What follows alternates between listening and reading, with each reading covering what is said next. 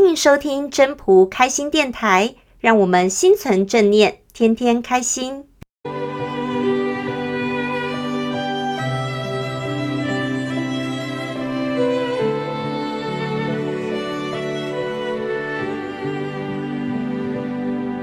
第二十八章：知其雄，守其雌。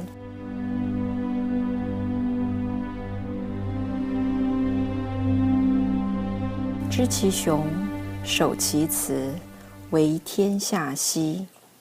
为天下溪，常德不离，复归于婴儿。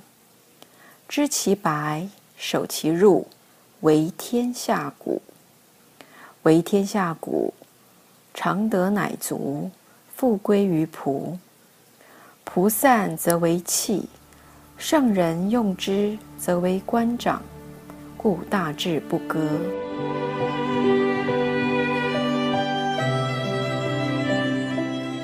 语意：知道刚强的雄，却守住柔弱的雌。作为天下的溪谷，包容一切。能作为天下的溪谷，就不会离开经久不变的德，而回归婴儿的纯真。知道光明的好处。却守住暗昧的位置，如此可以作为天下的山谷，容纳天下的污垢。作为天下的山谷，常德就永远充足，再回归真朴的状态。真朴的状态散去，变成器物，圣人善用之，就能成为领导者。所以。完善的政治是顺其自然，不去割裂的。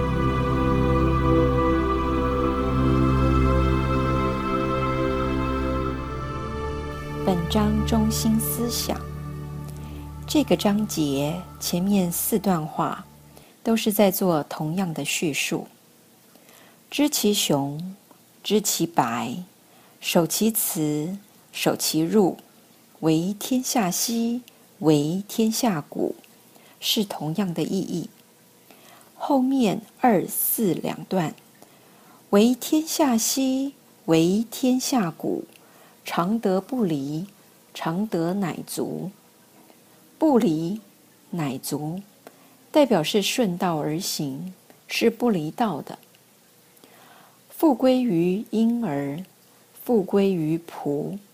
是回归淳朴的真实状态，像婴儿一样的纯真，都是一样的意思。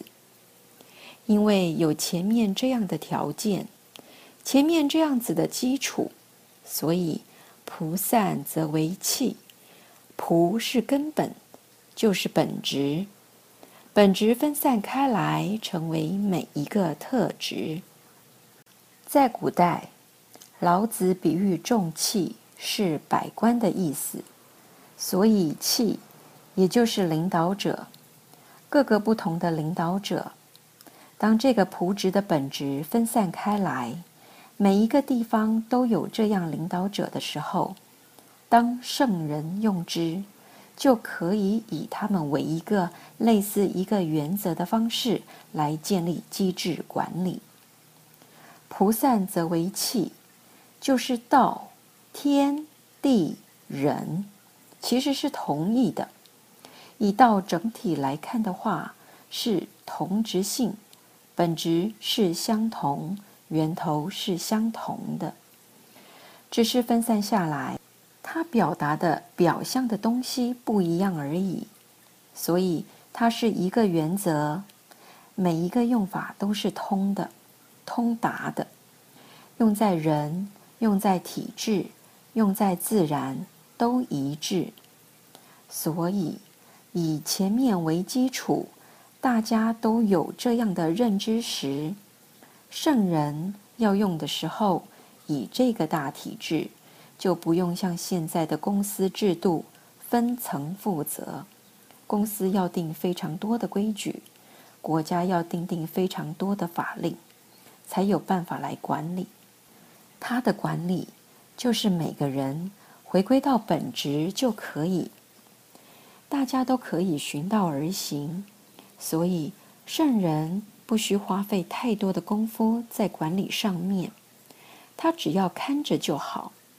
他只要让大家自己明白自己该做的事，用仆职的本性去发挥他们最大专长，这样即可。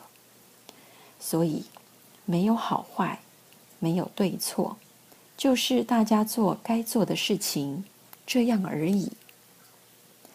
大智不割，是不需要一层一层做得非常仔细，做事特别有规划。